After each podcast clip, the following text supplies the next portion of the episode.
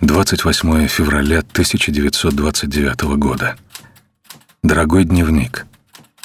Сегодня в гостях у художников Моисеенко я познакомился с Еленой. Вам еще не надоело? Что именно? Все эти разговоры. Вы не хотите сбежать отсюда? Хочу. Тогда уходим через пять минут. Мы вышли на Гнезняковский переулок и долго гуляли по Москве.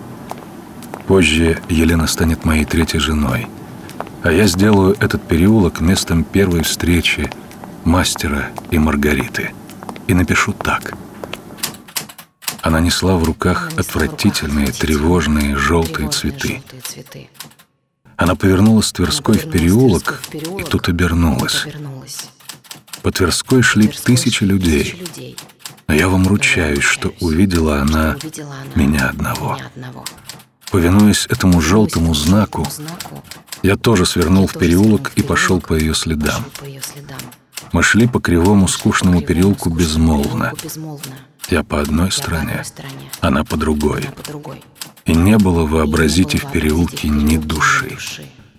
Любовь выскочила перед нами, как из-под земли выскакивает убийца в переулке, и поразила нас сразу обоих.